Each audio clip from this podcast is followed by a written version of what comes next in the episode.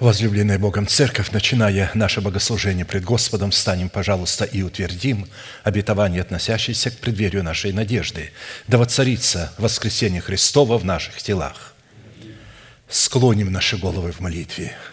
Дорогой Небесный Отец, во имя Иисуса Христа, мы благодарны имени Твоему Святому за вновь представленную привилегию быть на месте всем, которое очертила десница Твоя – для поклонения святому имени Твоему. И ныне позволь наследию Твоему во имя крови завета подняться на вершины для нас недосягаемые и сокрушить всякое бремя и запинающий нас грех. Да будут прокляты в этом служении, как и прежде, все дела дьявола, болезни, нищета, преждевременная смерть, демоническая зависимость, всевозможные страхи, депрессии – разрушение, косность, невежество – все это да отступит от шатров святого народа Твоего. И ныне встань, Господи, на место покоя Твоего Ты и ковчег, могущества Твоего, и да облекутся святые Твои спасением Твоим, и да возрадуются пред лицом Твоим. Дай нам больше от Духа Твоего, пропитай нас Духом Твоим святым, позволь нам найти светлое лицо Твое. Я представляю это служение в Твои божественные руки. Веди его рукою превознесенную, великий Бог, Отец и Дух Святой. Аминь. Да благословит вас Господь, можете садиться. Евангелие Матфея, глава 5, стихи 45-48. «Да будете сынами Отца вашего Небесного, ибо Он повелевает солнцу своему восходить над злыми и добрыми и посылает дождь на праведных и неправедных. Итак, будьте совершенны, как совершен Отец ваш Небесный». Проповедь, которую я хочу продолжить, так и называется «Призванные к совершенству». Мы уже давно усвоили, что это одна из величайших заповедей, которая является наследием святых всех времен и поколений – и адресована эта заповедь Христом сугубо или же исключительно только своим ученикам. А посему люди, не признающие над собою власти человека, посланного Богом, к наследию этой заповеди никакого отношения еще никогда не имели и навряд ли же когда-нибудь смогут иметь. Другими словами, им непонятна будет эта заповедь. Они воспринимают, что Бог любит праведных и неправедных, и поэтому светит солнцем своим на тех и на других одинаково. Они понимают, что дожди изливаются одинаково на праведных и неправедных, и поэтому на основании этого места Писания они поняли для самих себя, что у них должна быть толерантная любовь. Они должны любить всех, независимо от того, кто эти люди или кто эти личности. Но на самом деле это далеко не так. Мы знаем, что Бог посылает свое солнце на праведных и неправедных в соответствии своего слова, изреченного им. Бог в границах своего слова посылает свое солнце и свои дожди. А это означает, что на праведных, когда светит солнце, оно их благословляет, а на нечестивых или на неправедных оно их палит – то есть оно является для них гневом. Для одних благословением, для других гневом. Дожди для одних благословение, а для других гневом. Ведь дожди, которые приходят не в свою меру и не в свое время. Посмотрите, что творится на земле. Вы это называете любовью Бога, когда целые города и области идут под снос, воды заливают, реки выходят, небеса сверху сыпят этот дождь, льют его – а вы все еще думаете, что Бог любит всех подряд. Да нет, Он любит любящих Его и ненавидит ненавидящих, Его. В связи с исполнением этой повелевающей заповеди бодрствовать над Словом Божьим в своем сердце, так как бодрствует Бог над изреченным им Словом в храме нашего тела, мы остановились на исследовании такого вопроса, какие конкретные цели призвано преследовать праведность Божия, с которой мы призваны соработать нашей верой с верой Божией, а в частности на том, что назначение праведности Божией в нашем сердце, принятой нами в разбитых скрижалях завета, представляющих смерть Христа. Мы законом в этих скрижалях умерли для закона, чтобы в новых скрижалях завета, знаменующих собой воскресение Христова, получить оправдание, дабы жить для умершего за нас и воскресшего, чтобы таким путем обрести утверждение своего спасения в новых скрижалях, знаменующих воскресение Христова, чтобы дать Богу основание не прежним законом даровать нам обетование быть наследниками мира, но праведностью веры – подобно тому, как Он даровал сие обетование Аврааму или семени его.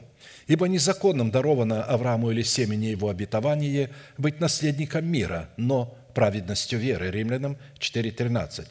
А посему завет мира в сердце воина молитвы – это результат послушания его веры вере Божией в словах посланников Бога – Итак, по каким признакам следует испытывать самого себя на предмет владычества мира Божьего в нашем сердце, что идентифицирует нас как сынов Божьих и как святыню Бога?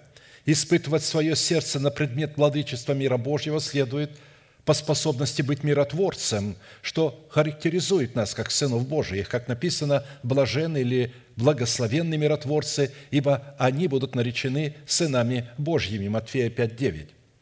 В определенном формате мы уже рассмотрели шесть признаков, по составу которых нам следует судить и испытывать самих себя на предмет того, что мы являемся сынами мира, а следовательно и сынами Божьими, и остановились на рассматривании седьмого признака. Это по способности облекать самого себя исповеданиями веры своего сердца в святую или же в избирательную любовь Бога. Слово «святая любовь» означает «избирательная». Святость Бога, она всегда отделяет нас, отделяет зло от добра, она отделяет благословение от проклятия, свет от тьмы, святое от несвятого, поэтому она и называется святой. Но а, люди с толерантным мышлением не понимают, что такое святая, поэтому приходится говорить избирательная, потому что Он избирает. Много званных, а мало избранных – Святая любовь, она избирательная, она избирает. Несмотря на то, что масса людей приходит к Богу, кается, принимает спасение, Бог наблюдает за ними, пустят они в оборот серебро своего спасения, взрастят они из семени, которое дано им как залог спасения, плод спасения, чтобы он стал их собственностью. Или же они со временем откажутся, вначале сказав с радостью «я пойду», а потом, подумав себе, скажут – не пойду. То есть, когда они говорят «не пойду», когда они говорят «у меня есть моя голова», и я сам понимаю, что мне делать. Это воспитывалось. Я вырос в церкви, где у каждого была своя голова. Это считалось нормальным, что каждый имеет собственное мнение – нас учили тому, что каждый должен иметь собственное мнение. И нас спрашивали, разборы слова проводили, спрашивали, а ты как сестра понимаешь, а ты как брат понимаешь. Видите, там не было учеников. Все были учителя, и все говорили, как они понимают. А на самом деле собрание святых – это ученики, которые слушают, как надо понимать. Ведь учитель когда учит учеников, он не спрашивает, а как вы понимаете, 2 плюс 2 – это сколько будет? Он не спрашивает их, он просто констатирует, 2 плюс 2 – 4.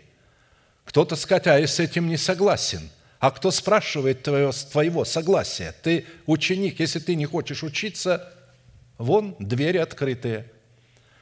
Вот когда мы будем иметь такие собрания, где будут ученики – и где во главе этих учеников будет стоять тоже ученик Христов, но облеченный в полномочия отцовства Бога, в полномочия учителя, чтобы учить, которому Бог будет открывать тайны свои, тайны Слова Божия. Итак, Мы в определенном формате уже рассмотрели шесть признаков, по составу которых нам следует судить испытывать себя на предмет того, что мы являемся сынами мира, а следовательно сынами Божьими, и остановились на рассматривании такого признака, как я уже сказал, по способности облекать себя в избирательную любовь. Более же всего облекитесь в любовь, которая есть совокупность совершенства. Совокупность – это значит все имеющиеся совершенства соединить вместе, слить в один сосуд, и вот это есть святая Божья любовь, которую нам надо облечься. Вы знаете, что э, в мире существует такое кредо, определение. Нет а, а, ничего совершенного в мире. Не существует в мире совершенства. В мире все относительно. Если бы было совершенно все в мире, не нужно было бы стремиться к чему-то. Они бы жили этим совершенством. Но институты по психологии, по нравственному воспитанию, институты, потому разного рода институты, постоянно люди учатся, чтобы быть совершенными, чтобы усовершенствовать свой быт и самих себя. Поэтому а, они прямо говорят, да нет в мире ничего совершенного. Сегодня вы совершенны, завтра другой перебьет вас и скажет, нет, вот я достиг вот такого – а мы достигаем совершенства во Христе Иисусе. Совершен только один Бог. И когда Он послал нам Сына Своего совершенного, Он поместил нас в Него. И мы можем быть совершенными только в Нем и только через Него. А посему в Писании избирательная любовь Бога представлена Духом Святым в свете семи неземных достоинств или составляющих через благовествуемое слово апостолов и пророков – эти семь составляющих представляют природный характер Небесного Отца, Сына Божия и Святого Духа. Это их характер. Добродетель, когда кто-то сказал Христу, «Учитель благий», он сказал, «Что ты называешь меня благим? Никто не благ, как только один Бог». Это не говорит, что Христос не благ, но здесь Иисус имел в виду, что благость исходит не от меня – Добродетель исходит не от меня. Благо – это добро. Оно не от меня исходит. Оно исходит от моего Небесного Отца. А я представляю это добро, эту благость. Вот что имел в виду Иисус. Поэтому мы призваны быть такими, как Небесный Отец. Это добродетель, из которой вытекает, происходит рассудительность из подлинного блага, из подлинного добра – Потому что есть разная форма добра, разный род добра. Но когда это добро Бога, оно совершенное, оттуда исходит рассудительность Бога. Затем воздержание. После из воздержания исходит терпение. Из терпения исходит братолюбие. Из братолюбия – любовь. Благочестие также я немножко пропустил. Итак, это записано 2 Петра 1, 2, 8. Мы уже рассмотрели пять свойств, открывающих нам свободный вход в Царство Небесное, потому что там написано, если у вас это есть, то это открывает вам свободный вход в Царство Небесное. Это наше призвание. И так делайте твердым ваше звание и избрание, так поступая никогда не притнетесь, ибо так откроется для вас свободный вход в Царство Небесное. Речь идет как раз о вот этих свойствах добродетели или же одного плода, плода обладающего вот этими свойствами – плод правды, который мы призваны принести из семени оправдания, который мы получили как залог своего спасения. И когда мы взращиваем его, то есть пускаем его в оборот, потому что для того, чтобы взрастить, надо, чтобы семя умерло. Интересно, что в данном случае а, Бог поступает совершенно не так, как какой-либо разумный бизнесмен. Разумный бизнесмен никогда не дает все средства в оборот – а вдруг он прогорит, и тогда у него ничего не останется. Бог пускает все средства в оборот, все, потому что четко уверен, что получит обратное. Он пустил в оборот самого себя в Сыне Своем Иисусе Христе. Он точно был уверен, что получит обратное, что приобретет себе детей своих, которые пленены грехом. И он не ошибся – мы с вами являемся его оборотом, который он получил в свою собственность. По его опыту мы должны делать точно так же.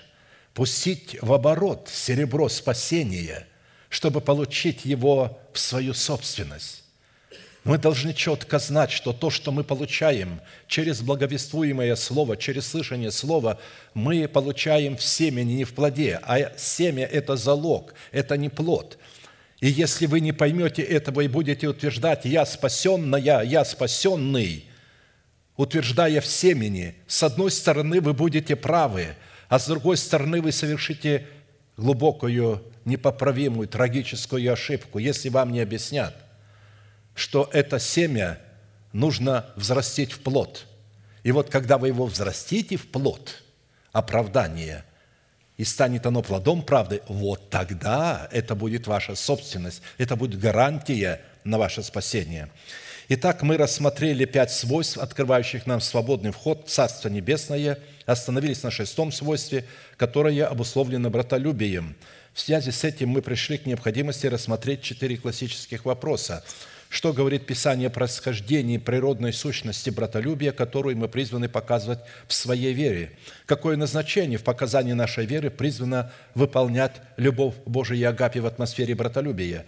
Какие условия необходимы или требования выполнить, чтобы получить силу показывать в своей вере братолюбие?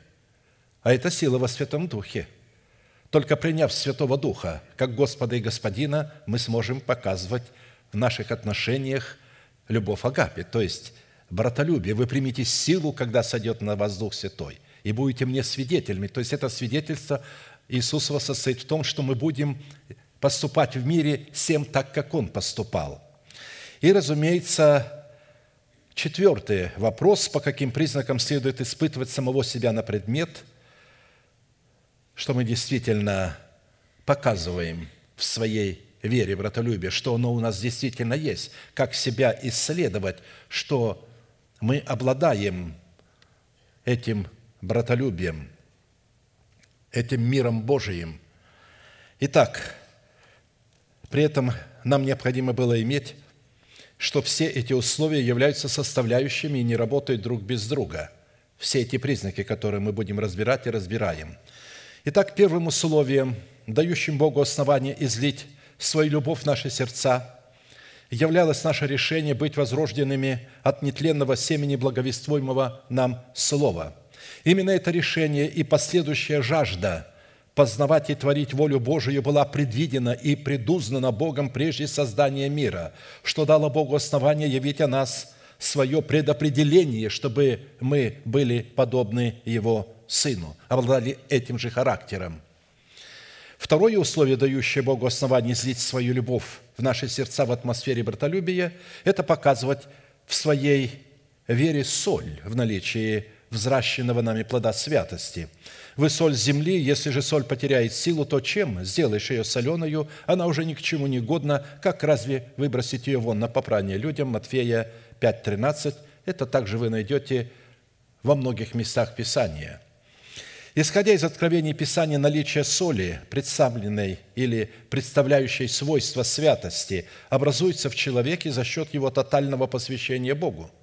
Когда он посвящает себя Богу, на жертвеннике всесожжения, именно тогда соль обнаруживает себя. Но а, посвящению должно было преследовать тотальное освящение, которое делает нас островом, который омывается очистительными водами освящения – Всегда в Писании слово «остров» – это образ человека, образ собрания, которое отделено от других, от другой земли и омывается водами освящения. Правда твоя, как волны морские. Вот, вот этими правдой Божией омывается этот остров. Итак, Именно представление нашего тела в жертву живую, святую, благоугодную Богу для разумного служения делает нас солью земли и облекает нас в достоинство святости, которое определяет почву нашего сердца доброй и мудрой. Ибо всякий огнем осолится. Чем осолится? Огнем. И всякая жертва солью осолится. Если молитва соответствует требованиям жертвы, которую вы приносите – она будет осалена солью. Соль – добрая вещь, но ежели соль не солона будет, чем вы ее поправите? Имейте в себе соль и мир имейте между собою. Напомню, несмотря на то, что все овцы по своей природе, которые обычно приносятся в жертвоприношению Богу, это чистые животные. Однако святой становится только та овца, которая избирается и отделяется от стада для жертвоприношения. Ее хорошо осматривать, чтобы не было никакого порока, и потом ее отделяют от стада и приносят на жертвенник. Вот тогда она называется святой, когда она приносится на жертвенники все сожжения, дабы быть осаленной солью завета. При всяком жертвоприношении твоем приноси соль, и не оставляй жертвы твоей без соли завета Бога твоего. Таково было предписание в древности, в законе Моисеевом.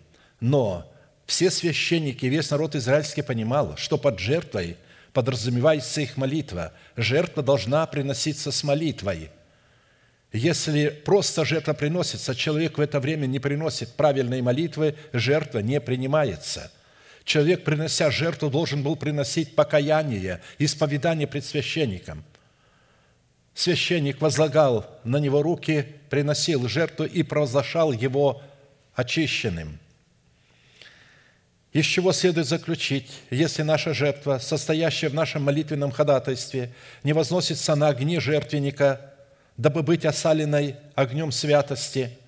Мы не можем обладать правом ходатая в статусе воинов молитвы, в достоинстве священников Бога, в усыновлении своего тела искуплением Христовым, а следовательно, мы не можем иметь правового статуса входить в святилище, чтобы приступать к Богу. Напомню, святость – это состояние нашего сердца, которое обуславливает себя в правовых словах молитвы. То есть святость будет выражать себя в правовых словах молитвы – исходящих из нашего сердца в достоинстве веры Божией. То есть в словах Божьих, исходящих из уст Бога. Мы будем находить эти слова и будем разговаривать с Богом словом, которое изошло из Его уст, за которым последуют наши поступки, обращающие на нас благословность Бога. Старайтесь, задействуйте все свои возможности, усилия и средства, иметь мир со всеми и святость, без которой никто не увидит Господа – и святость, без которой никто не увидит Господа, соль. Попытка являть мир вне границ святости и, как, и не как выражение святости трансформирует нас в сынов противления и погибели. Мы знаем, что мы не со всяким человеком можем иметь общение.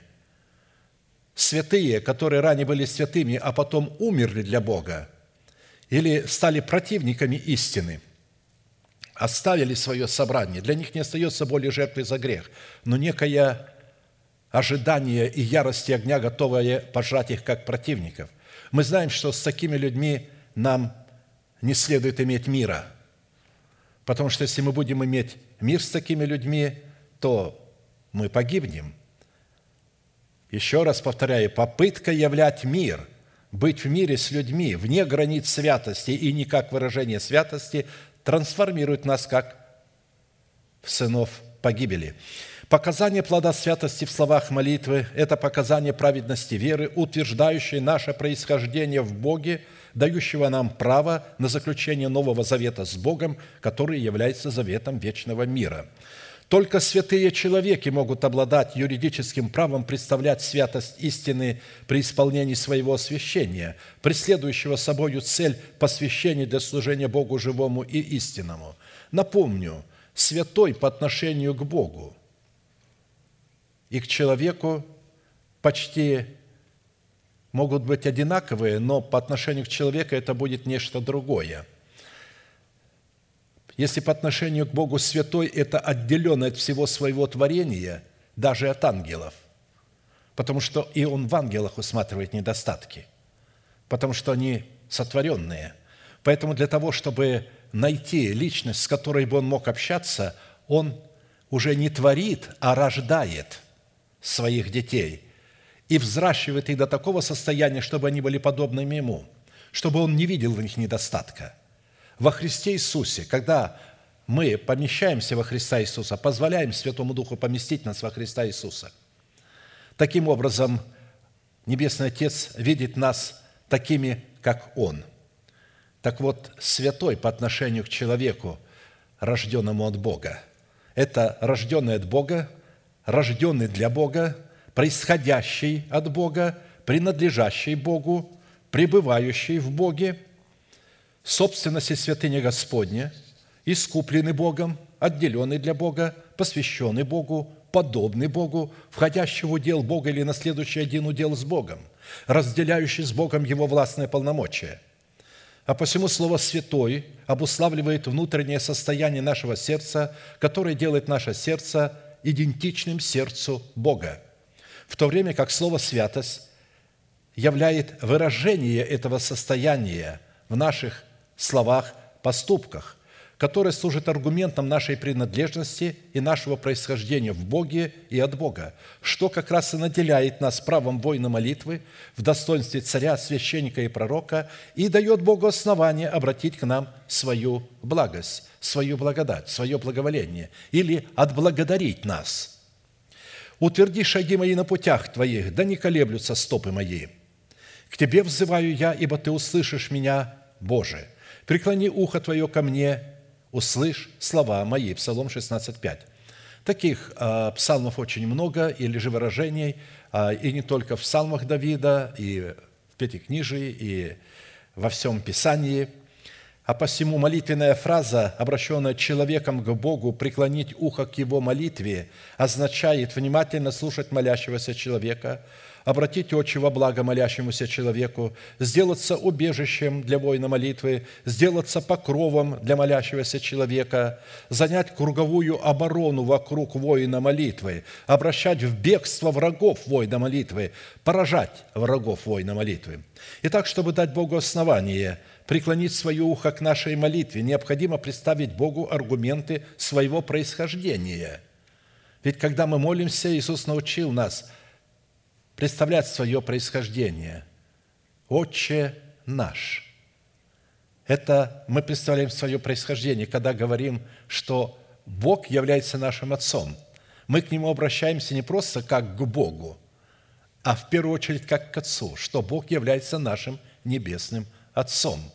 Как одна мусульманка, которая покаялась, она сказала, я впервые осмелилась назвать его Бога Отцом. Потому что в исламе Бог не Отец, Он Бог, судья, строго карающий. И только здесь вдруг она познала, читая Новый Завет, она познала, что Небесный Отец, то есть Бог, которому служили ее отцы, мусульмане, оказывается, он является Небесным Отцом. Итак,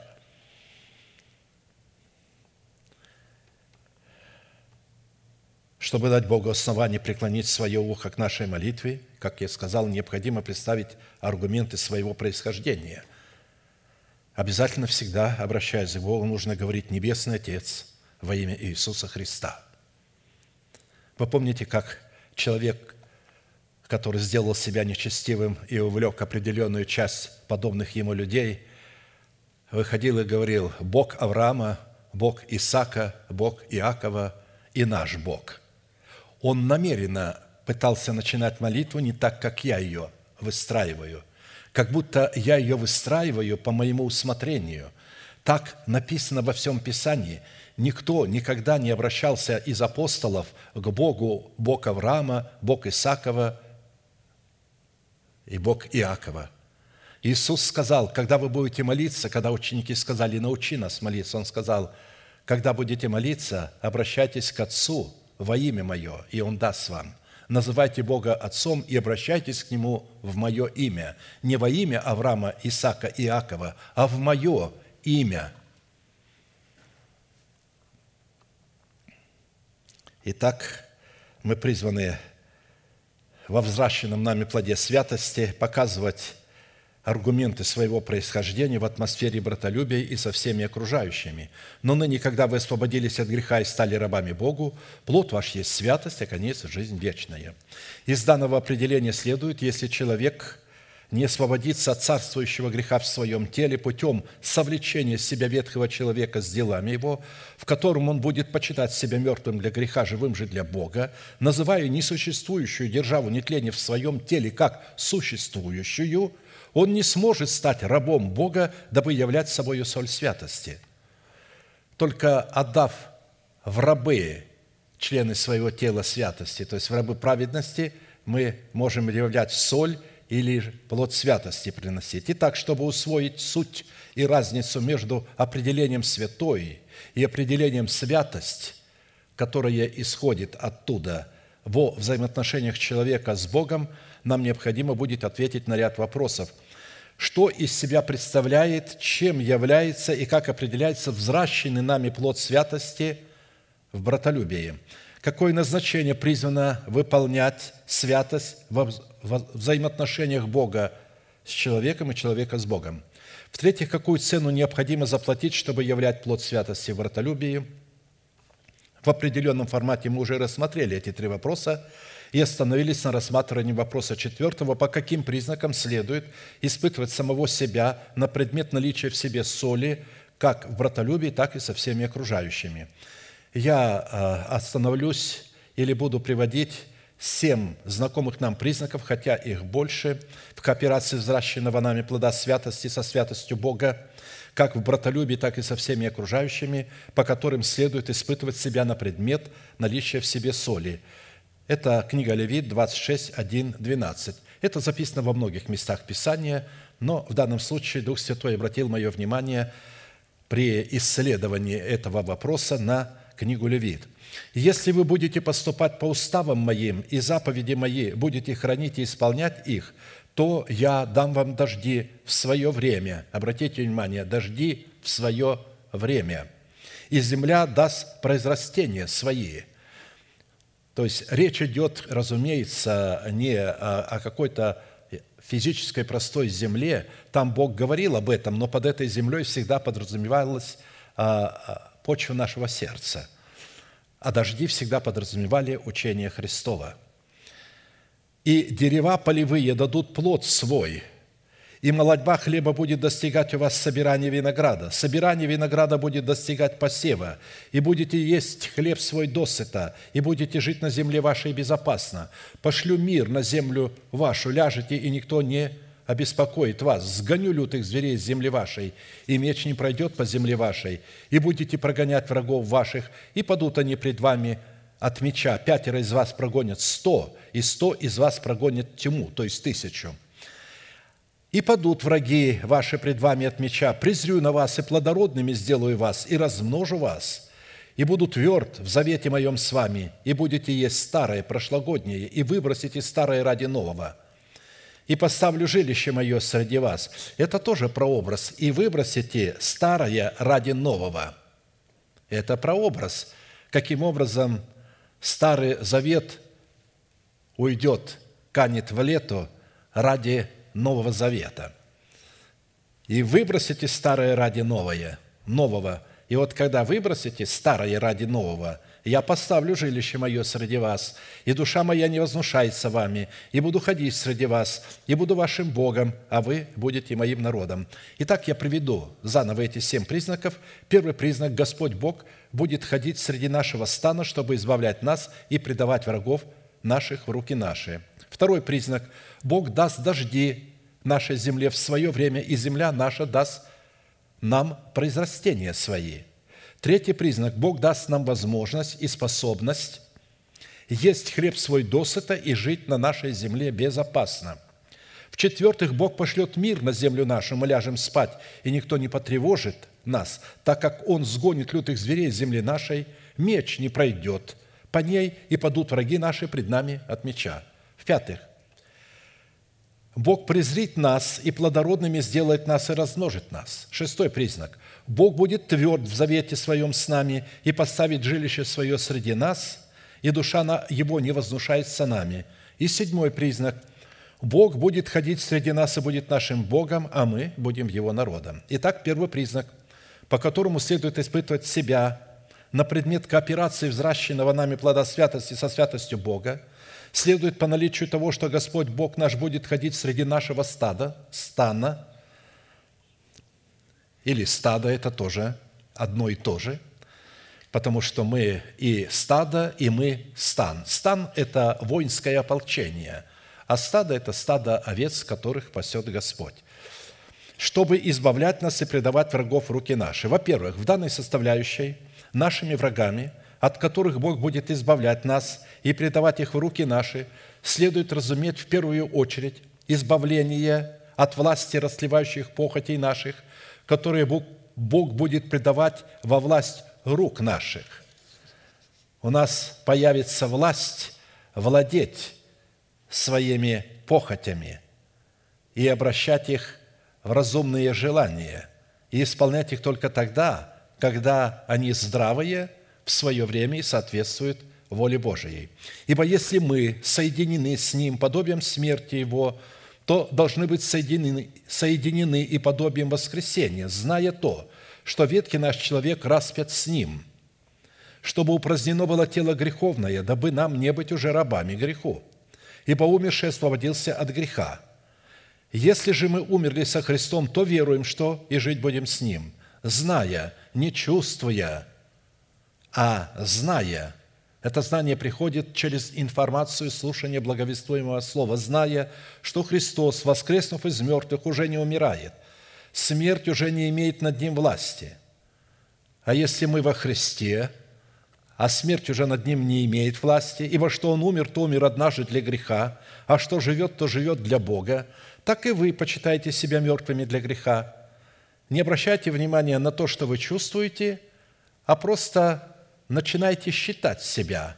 Ведь а, а, многие из вас с детства научились считать себя не тем, чем мы являемся на самом деле. Ребенок читает книжку или смотрит мультик, он выбирает героя в этом мультике и считает себя этим героем. Даже ребенок это может. Бог берет, Он сотворил нас такими, что мы можем считать себя не тем, чем мы являемся, а тем, чем мы хотим являться. И когда мы желаем тем, чем мы хотим являться, не то на самом деле, а то, чем мы хотим являться, то это заложено в нас, мы станем таковыми. Даже далекие от Бога люди, психологи понимали это, что мы будем считать себя и называть себя так.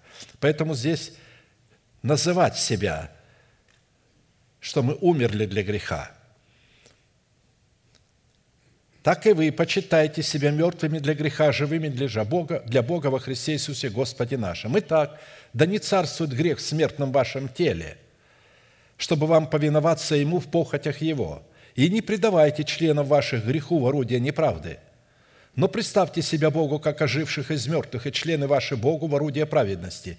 Грех не должен господствовать над вами – ибо вы не под законом, но под благодатью. Это только под законом грех господствует над человеком, потому что закон дает силу греху. Обнаруживает грех, дает силу греху, и грех господствует над человеком. Вы не под законом. Но мы с вами уже знаем, как нужно уходить из-под стражи закона. Когда мы почитаем себя мертвыми для греха, называем несуществующее как существующее, то есть мы сораспялись Христу, и тогда Христос живет в нас, мы во Христе.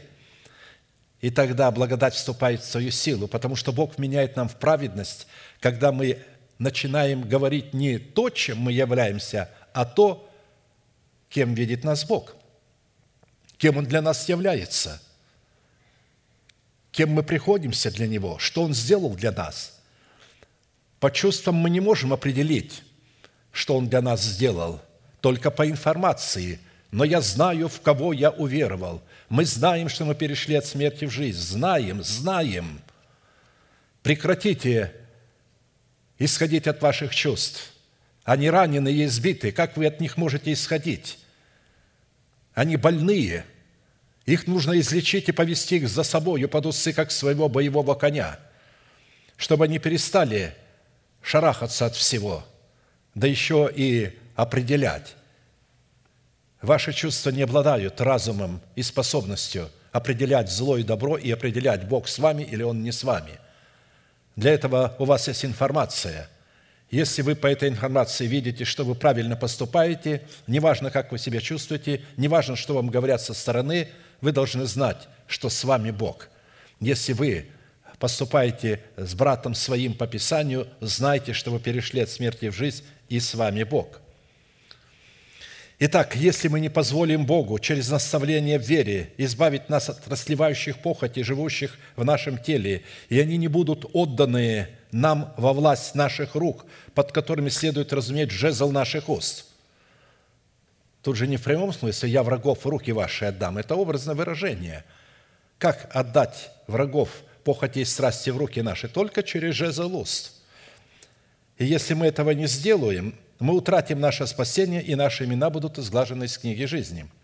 В лучшем случае, как исключение, если нам будет даровано покаяние перед смертью, мы будем спасены, как головня из огня, и утратим право на восхищение при утренней звезде. И только после тысячелетнего царства у Великого Белого престола мы получим жребий своего спасения, когда будем отделены на правую сторону для вечного спасения. Чтобы вы понимали, что человек, который спасается как головня из огня, к восхищению никакого отношения не имеет. Разумеется, э, Бог потом покажет у Великого Белого престола – Церковь не приходит на Великий Белый престол. Она сама представляет этот Великий Белый престол. И с ее позиции Бог будет судить, потому что она является его престолом.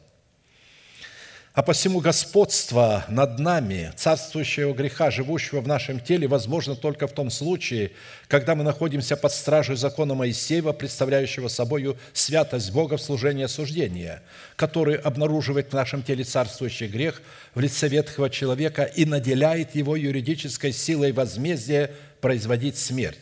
Ибо когда вы были рабами греха, тогда были свободны от праведности.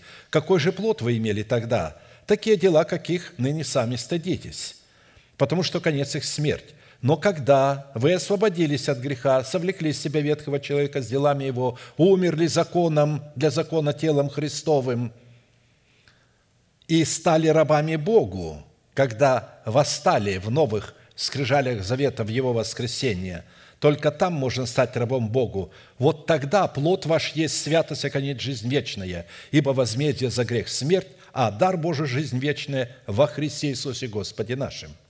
Таким образом, когда мы через наставление в вере, в смерти Господа Иисуса, законом умираем для закона, мы получаем юридическое право на власть жить под законом царствующей благодати. Благодать – это не нечто абстрактное, расплывчатое. Это закон, который строже закона Моисеева. Это закон Божий, закон благодати, представляющий собой служение оправдания воскресение Иисуса Христа. Он сверх надежды, речь идет об Аврааме, поверил с надеждою. Поверил с надеждой – это значит надежда, он ожидал и долго ожидал – через что сделался отцом многих народов, по сказанному «так будет многочисленно семя твое», и не изнемогши в вере, он не помышлял, что тело его почти столетнего уже омертвело, Видите, он не помышлял, он не исходил из того, вот, ну, может быть, не было тогда зеркал, а, вот, и вы скажете, но все равно он видел по своему телу, тело его настолько одрехлело, он перестал быть как мужчина, он уже не способен был что-то производить. А жена, неплодная Сара, у нее и а, а, обыкновенное закончилось, все. То есть они пришли к полному низложению. И написано, что он не обращал на это внимания. Почему? Он не исходил от того, что происходит в теле, какие процессы в теле происходят, и вокруг какие процессы происходят, и что говорят вокруг слуги. Ведь она его называла Авраам, то есть когда она всякий раз звала его Авраам, отец множества народов, а он ей говорил, княгиня, родившая царей. Ну, я полагаю, что слуги их были глубоко верующими людьми, поэтому они не смеялись, они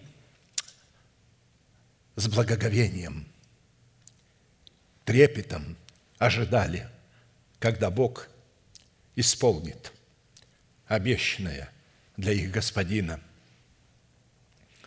это могли смеяться язычники, но слуги нет. Поэтому здесь говорится, что он поверил, и несмотря на то, что он не помышлял, а знал, что тело его почти столетнего уже омертвело, и утроба Сарина омертвении, не поколебался в обетовании Божьем неверием, но прибыл тверд вере и воздал славу Бога. И, будучи вполне уверен, что Он, то есть Бог, силен исполнить обещанное, поэтому и вменилось Ему в праведность. А, впрочем, не в отношении к Нему одному написано. Это не в отношении к Нему одному написано – что вменится ему, но и в отношении к нам, вменится и нам, верующим в того, кто воскресил из мертвых Иисуса Христа Господа нашего, который предан за грехи наши и воскрес для оправдания нашего». Видите, где оправдание мы получаем? В новых скрижалях Завета, в воскресении Христовом. Во-вторых, под образом нашего стана, в храме нашего тела, в котором Господь Бог ходит – чтобы избавлять нас от власти похотей наших, которые будет предавать в руки наши, следует разуметь стан в предмете воинства наших духовных помышлений, дающих Богу основание ходить в нашем стане, потому что стан – это воинство. И вот когда у нас есть вот это воинство, духовное помышление, тогда Бог будет ходить среди стана нашего, то есть в нашем теле. Каковы мысли в душе человека, таков и он. Притчи 23.7. Каковы мысли а в недрах Бога, в душе Бога такой и Бог. Мысли человека – это его помышления, которые определяют его подлинное состояние, подлинное естество, а также его мысли определяют божество, которому он поклоняется, его зависимость от этого божества и его принадлежность к этому божеству. Ибо живущие по плоти о плотском помышляют, а живущие – по духу о духовном. Помышления плотские – суть смерть, а помышления духовные – жизнь и мир. Потому что плотские помышления – суть вражда против Бога, ибо закону Божию не покоряются, да и не могут, посему живущие по плоти Богу угодить не могут». Римлянам 8, 5, 8. И если плотские помышления являются клеймом или начертанием зверя на челах подобных христиан – потому что мы не говорим о людях этого мира. Им ничего не надо наносить.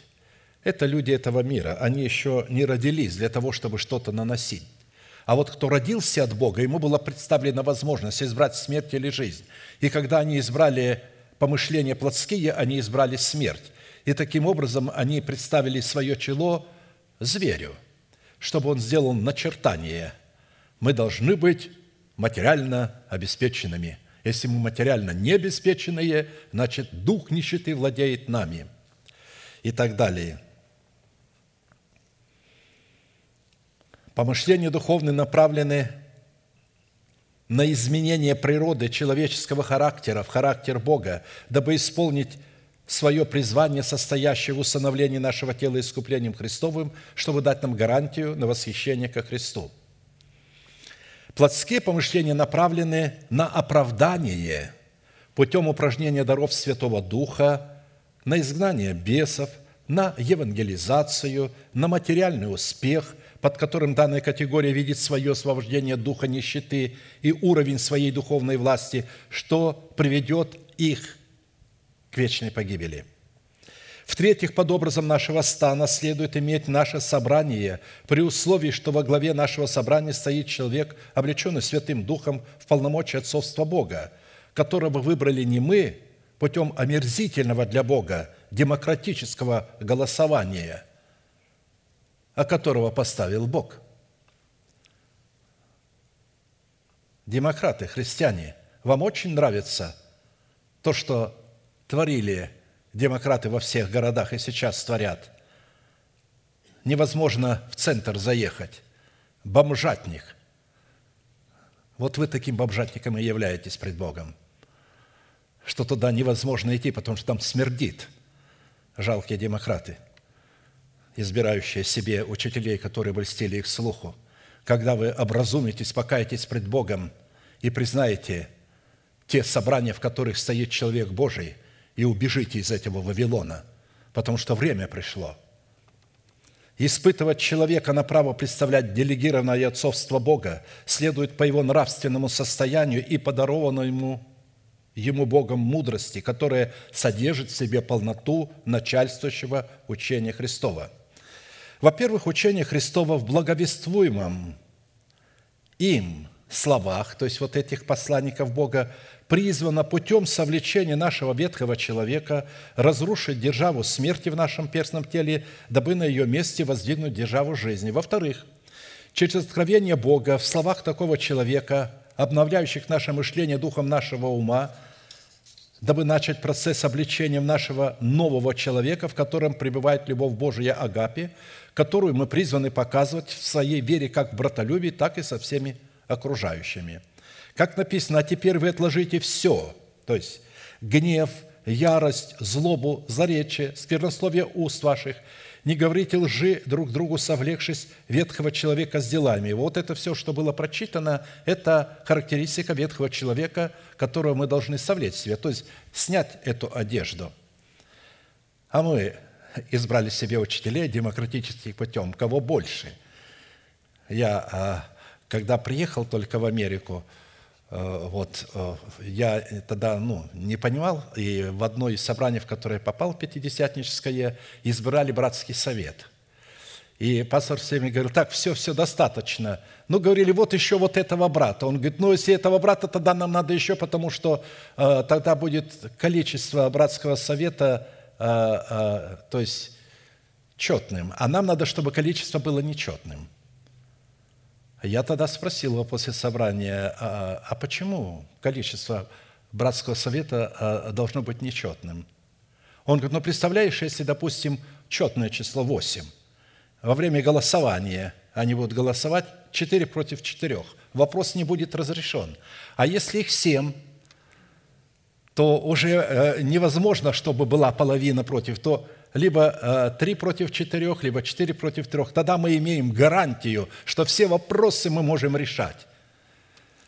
Вот так решаются вопросы в демократических омерзительных сообществах. А посему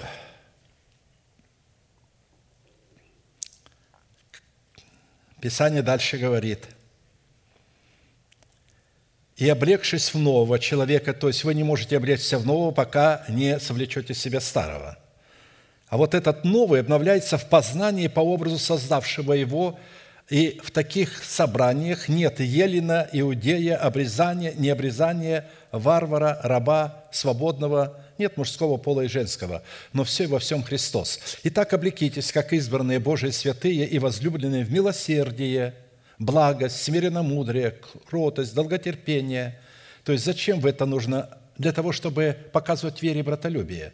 Снисходя друг другу и прощая взаимно, если кто на кого имеет жалобу. Взаимно – это значит, ну, иногда в нашем таком, а, где мы обидели друг друга, нам нужно взаимно простить друг друга. Просто и тот должен простить, и тот – Как Христос простил вас, так и вы. Больше всего облекитесь в любовь, которая есть совокупность совершенства, и да владычествует в сердцах ваших мир Божий, которому вы и призваны в одном теле, и будьте дружелюбны».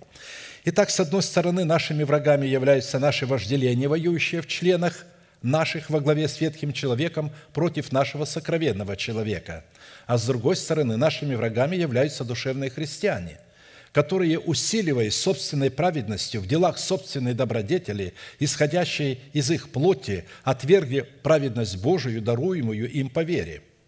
Таким образом, хождение Бога в нашем стане – это бодрствование Бога в храме нашего тела над словами веры Божией, сокрытой в нашем сердце – Вера Божия – это слово, исходящее из уст Бога в словах посланников Бога, принятое нами через слушание этого слова и затем явленное нами в исповедании наших уст. Именно над таким словом, сокрытым в храме нашего тела, бодрствует Бог, чтобы оно скоро исполнилось. А посему испытывать хождение Бога в стане наших духовных помышлений следует по признаку очищения нашей совести от всякого греха, истиной, сокрытой в нашем сердце в крови креста Христова. Если же ходим во свете, подобно как Он во свете, то есть как Бог ходит во свете, то имеем общение друг с другом. Вот только тогда мы можем показывать братолюбие, а, а, значит, или отношения правильные друг с другом, если мы ходим во свете, подобно как Бог ходит во свете. То только тогда кровь Сына Божия Иисуса Христа – получает основание очищать нас от всякого греха. 1 Иоанна 1,7. Невозможно задействовать истину, содержащуюся в крови Христовой, без истины, содержащейся в Христе Христовом, так как только в своей совокупности эти две истины, сокрытые в нашем сердце, отделяют нас от производителя греха и дают основание очищать нашу сущность от всякого греха. Тогда сказал Иисус к уверовавшим в Него иудеям, «Если прибудете в Слове Моем, то вы истинно Мои ученики, и познаете истину, и истина сделает вас свободными». То есть истина о кресте Христовом. Истина о крови Христовой и кресте Христовом сделает нас свободными – Производителем греха является плоть, за которой стоит царствующий грех в лице ветхого человека с делами его, который в нашем теле является программным устройством падшего Херувима. Производителем правды, осуждающей грех и освобождающей нас от греха, является новый человек, который является программным устройством, принадлежащим Богу. И сия программа состоит в свете слова, исходящего из уст Бога, в котором ходит Бог. И если мы ходим во свете Слова, в котором ходит Бог, а Бог ходит только в границах своего Слова, то мы получаем право на власть показывать в своей вере братолюбие, которое является атмосферой, в которой кровь Иисуса Христа, Сына Его, очищает нас от всякого греха. Второй признак, по которому следует испытывать самих себя на предмет того, что мы кооперируем, взращенным нами плодом святости со святостью Бога, чтобы получить право на власть, показывать в своей вере братолюбие, состоит в том, что Господь Бог будет давать нашей земле дожди в свое время, чтобы наша земля могла давать нам произрастения свои в предмете взращенного нами плода мира и святости. Под образом нашей земли, которой Бог будет давать дожди в свое время и в свою меру, следует разуметь добрую почву нашего сердца – которая стала таковой благодаря тому, что мы через наставление в вере очистили совесть свою от мертвых дел, истинную, состоящей в крови креста Христова. Ибо если кровь тельцов и козлов и пепел телицы через окропление освящают оскверненных, дабы чисто было тело, то кольми паче кровь Христа, который Духом Святым принес себя непорочного Богу, очистит совесть нашу от мертвых дел – для служения Богу живому и истинному. Евреям 9, 13, 14. «Под образом дождя, даруемого Богом нашей земле, в свое время и в свою меру, следует разуметь благовествуемое слово в формате начальствующего учения Христова в устах человека, которого он облег полномочиями своего отцовства. Слова Моисея, раба Божия – Внимай, небо, я буду говорить, и слушай, земля, слова уст моих. Польется, как дождь, учение мое, как роса, речь моя, как мелкий дождь на зелень, как ливень на траву. Второзаконие 32, 1, 2.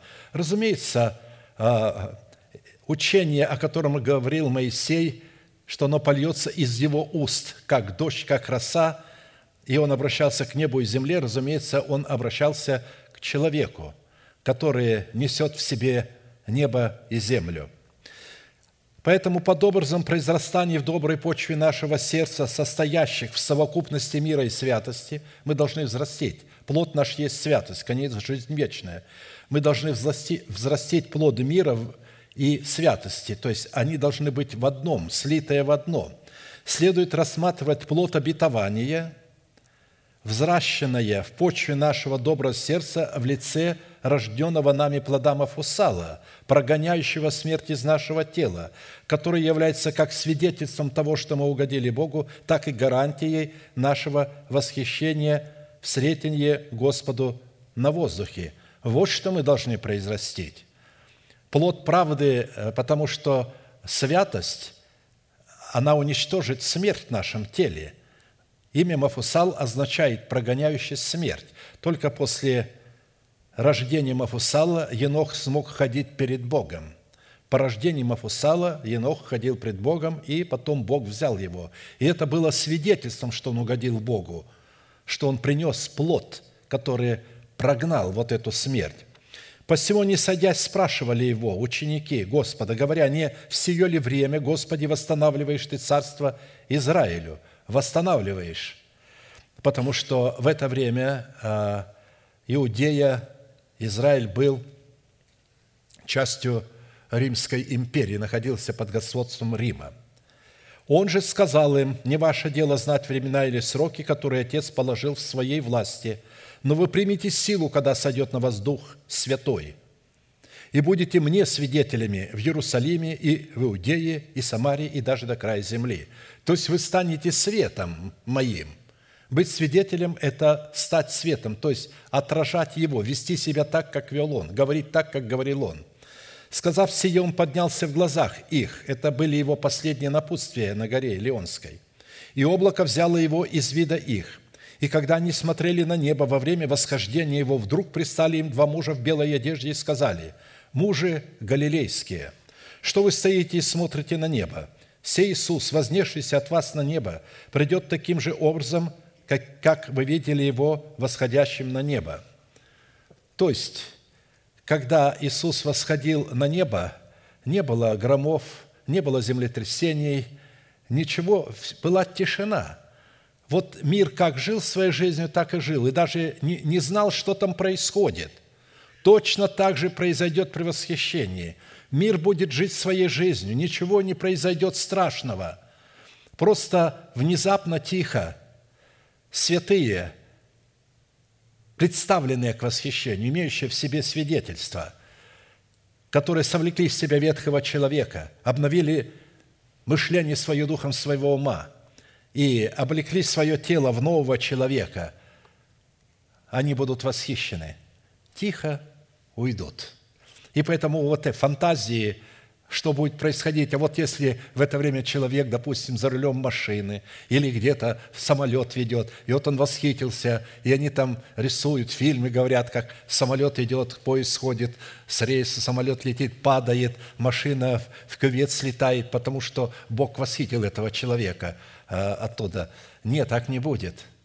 Написано, они, сойдясь, и он повел их на Елеонскую гору – Э, перед самим восхищением, в прямом смысле слова, как Илья привел э, Елисея за Иордан, так и здесь. В это время святые соберутся в себе и будут знать. Они не будут в это время находиться у станка, и Бог не будет брать их из-за станка.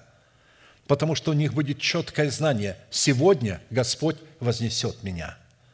Знаешь ли, что сегодня господина твоего не станет с тобой, Бог вознесет, сказали пророки Елисею. Он сказал им, молчите, я также знаю. Так что будет точно так. Вот как написано, так и будет, а не так, как фантазируют богословы. Итак, он сказал, вы будете мне свидетелями. Быть свидетелями Христа означает иметь в своем сердце свидетельство того, что мы угодили Богу тем, что взрастили в себе плод Мафусала, в котором мы умерли в смерти Господа для греха, дабы дать Святому Духу основание воздвигнуть в наших перстных телах державу воскресения Христова и облечь наши тела воскресения Христова. Вот когда вы начинаете почитать себя мертвыми для греха, живыми же для Бога, и начинаете провозглашать несуществующую державу жизни как существующую, этим самым – вы уже в ваших устах родили Мафусала. Теперь берет Бог эти слова и начинает уничтожать эту смерть вас. И это, эти слова будут служить гарантией для вас, что вы будете восхищены. Итак, дети, пребывайте в Нем, чтобы, когда Он явится, в Нем, во Христе Иисусе пребывайте. Иметь нам дерзновение и не постыдиться пред Ним в пришествии Его – если вы знаете, что Он праведник, знаете и то, что всякий, делающий правду, рожден от Него. Иоанна 2, 26, 29. Третий признак, по которому следует испытывать самих себя на предмет того, что мы кооперируем взращенным нами плодом святости со святостью Бога, чтобы получить право на власть, показывать в своей вере братолюбие, состоит в том, что Господь Бог будет давать нам возможность и способность есть хлеб свой досыта и жить на нашей земле безопасно. Псалом 32, 18, 22. «Вот только Господне над боящимся Его и уповающими на милость Его. Над кем око Господне? Только над тем, кто имеет страх Господен, которое является достоинством начальствующего учения Христова в нас. И уповающими на милость Его. А уповают только те, у кого есть это учение, они на основании учения уповают, что Он душу их спасет от смерти и во время голода пропитает их. Душа наша уповает на Господа. Он – помощь наша и защита наша. О Нем веселится сердце наше. Ибо на святое имя Его мы уповали. Да будет милость Твоя, Господи, над нами, как мы уповали на Тебя». Обратите внимание, может ли человек согласиться с тем, что пусть мне будет дарована милость в таком размере, в котором я уповаю на Бога? Поэтому фраза «Да будет милость Твоя, Господи, над нами, как мы уповали на Тебя» говорит о том, что Давид знает, каким образом обратить на себя благоволение Бога в Его милости. Он говорит, приблизьтесь ко мне, я приближусь к вам. В какой мере вы будете приближаться, а приближаться – это освящаться, в такой мере я буду приближаться к вам. А посему именно исходя из этого принципа, по которому Бог может обращать на нас свою милость, состоит в нашем уповании на Бога, именно по степени или же по уровню нашего упования на Бога нам и будет дарован уровень милости Господней. Таким образом, упование на Бога и на Его Слово, сокрытое в нашем сердце, является хлебом жизни, который мы будем есть досыта путем исповедания своего упования.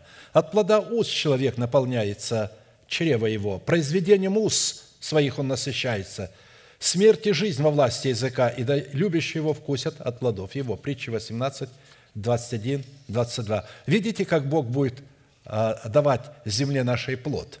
То есть почва нашего сердца будет приносить плод, и когда мы будем исповедовать веру нашего сердца, это будет хлебом жизни, и у нас его будет достаточно. Мы не будем голодать. А посему упование на Бога и на Его Слово, состоящее в хлебе жизни, в достоинстве благовествуемого нам Слова, будет утолять наше духовное алканье и делать твердым наш дух. Твердого духом ты хранишь в совершенном мире, ибо на тебя уповает Он. Уповайте на Господа во веки, ибо Господь Бог есть твердыня вечная. Исайя 26, 3, 4.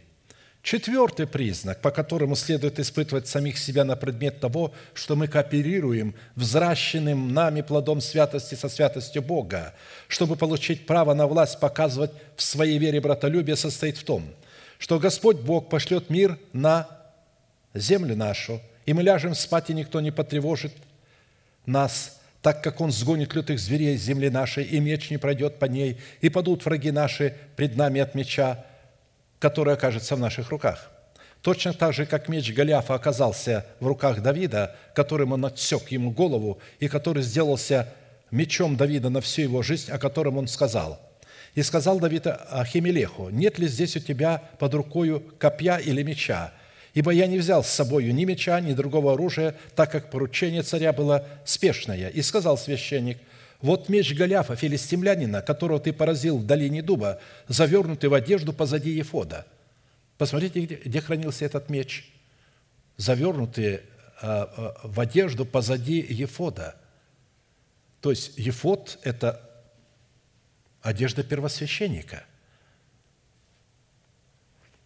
Если хочешь, возьми его другого, кроме этого нет здесь. И сказал Давид, нет ему подобного – дай мне его». При этом следует иметь в виду, что прежде чем Давид отсек голову Голиафу, его же мечом, он убил его одним из пяти гладких камней, взятых из ручья, протекающего в долине Белого Дуба.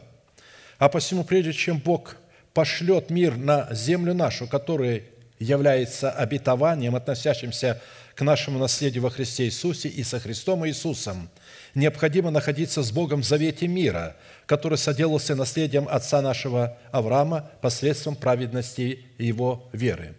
При этом суть праведности веры Авраама состояла в том, что он поверил данному Богом обетованию и стал почитать себя мертвым для греха, а живым для Бога, называя несуществующее обетование завете мира с Богом как существующее – Звери, которых Бог сгонит с нашей земли за кооперацию взращенным нами плодом святости со святостью Бога, то есть вот, что мы родим Мафусала, Это изгнание из нашего тела нечистых мыслей и расливающих желаний, из чего мы можем заключить, что Бог согнал лютых зверей из нашего тела.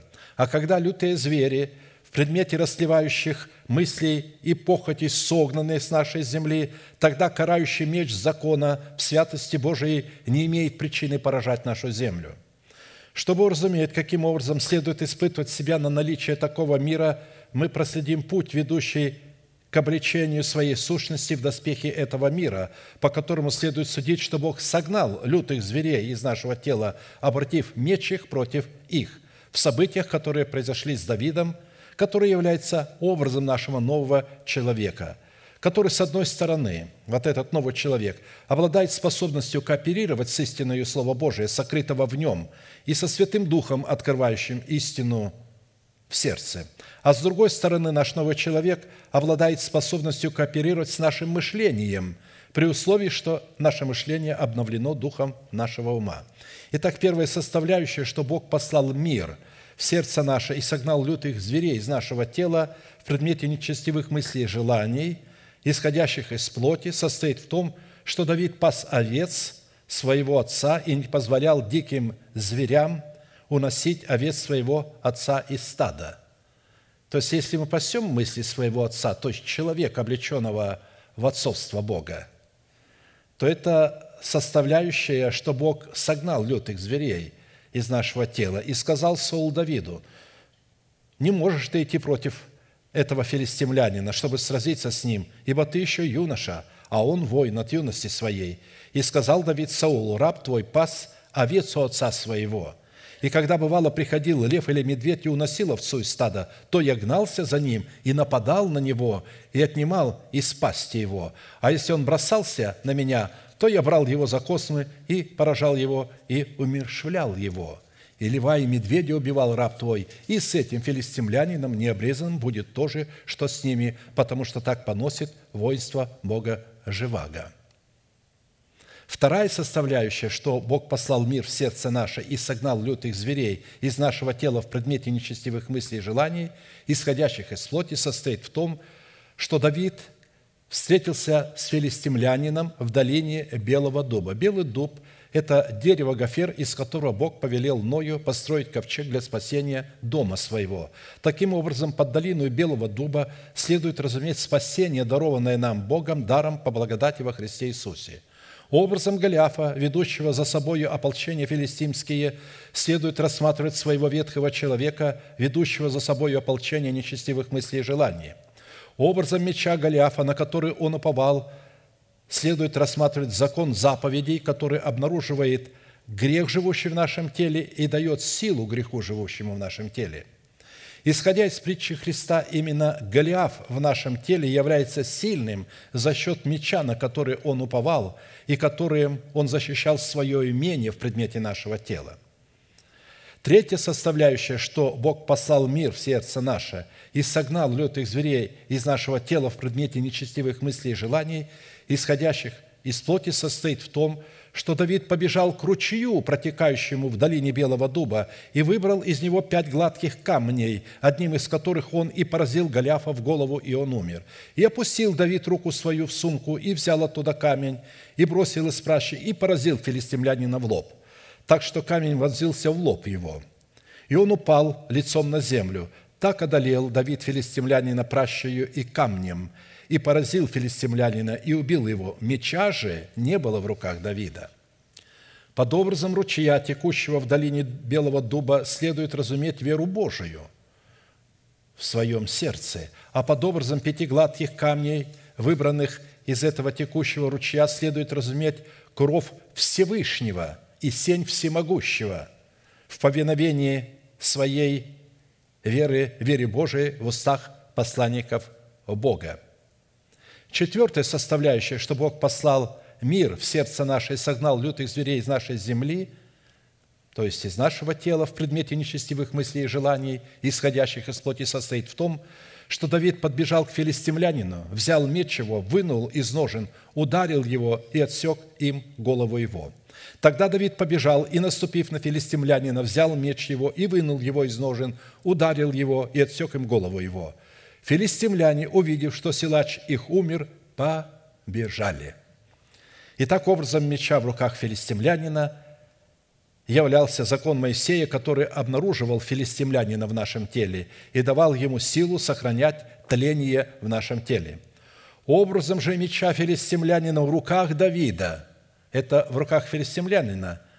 Закон нас создал, а в руках Давида, представляющего нашего нового человека, живущего в нашем теле, давала ему силу отсечь голову филистимлянина, чтобы поглотить смерть победою сильнейшего и облечь наше тленное тело в бессмертие, ибо тленному всему надлежит облечься в нетление, и смертному всему облечься в бессмертие.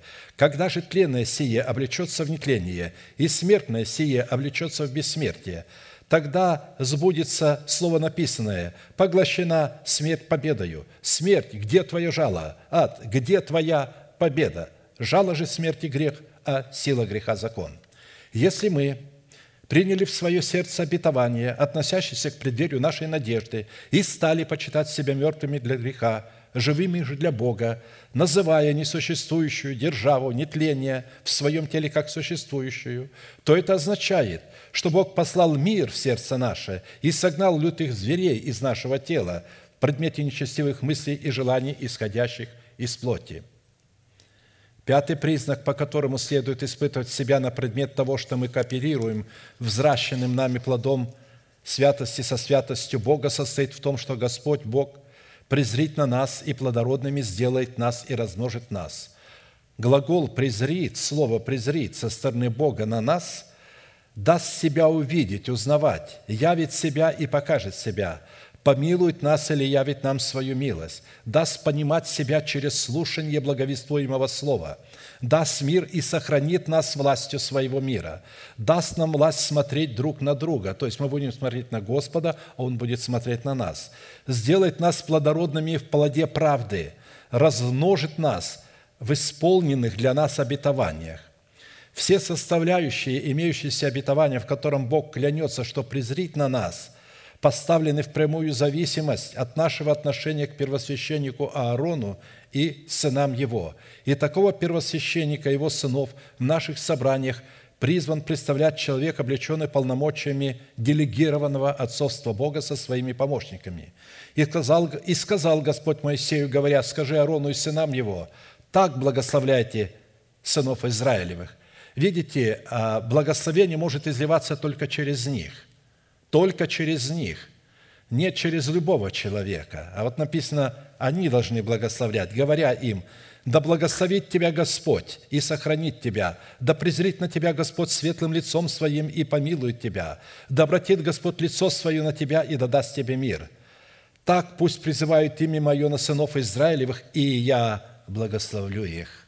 Вот почему апостол Павел сказал, что все обетования Божии во Христе Иисусе, да, аминь, в славу Божию через нас – если я не благословлю вас, вы не будете благословенны.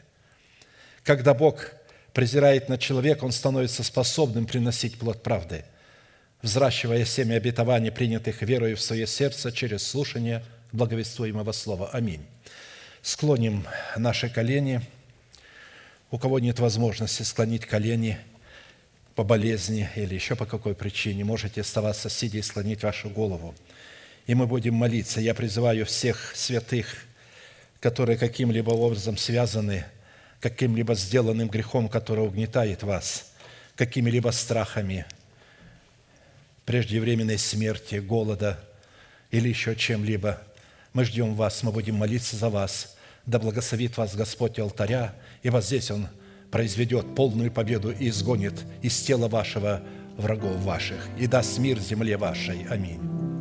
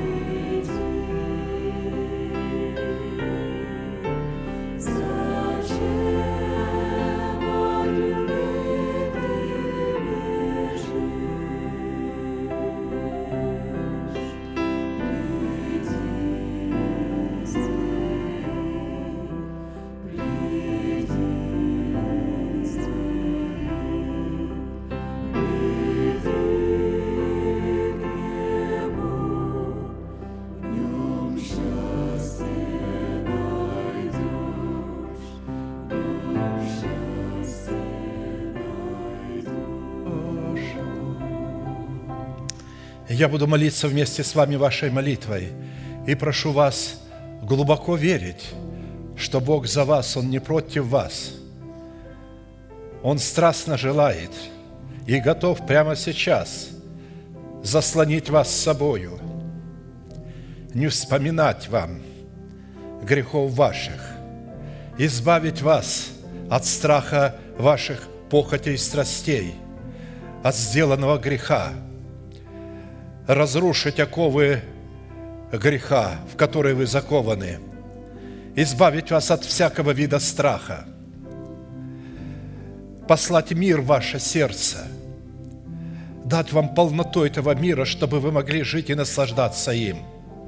Глаза закрыты – это элемент тайной комнаты. Руки поднятые к небесам – это знак того, что ваши руки без гнева и сомнения.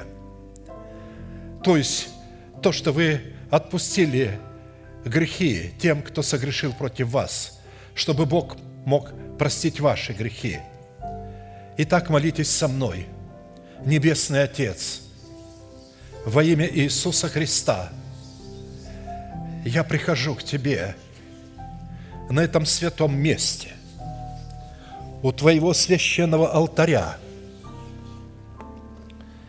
Я открываю мое сердце, чтобы Ты мог увидеть мою боль и мои раны, нанесенные грехом. Я ненавижу грех. Я люблю закон Твой, но я не смогу исполнить его до тех пор, пока Ты не сгонишь лютых зверей из моего тела. Я верю Тебе. Я доверяюсь Твоей победе что Ты поместил меня во Христа. И прямо сейчас, перед небом и адом, я хочу исповедать, что согласно Твоего Слова я омыт, я очищен, я исцелен, я восстановлен, я оправдан, я спасен. Прощаются грехи ваши и беззакония ваши – во имя Иисуса Христа. Да благословит тебя Господь, да презрит на тебя светлым лицом своим и помилует тебя и дадаст тебе мир. Да падут вокруг тебя тысячи и десятки тысяч, а десною тебя, а к тебе не приблизятся. Да придут на тебя благословения гор древних, представляющих обетование Бога, и холмов вечных, представляющих завет вечный и непреложный. Да придет все это на тебя и на потомство твое, и исполнится на тебе, и весь народ да скажет Аминь.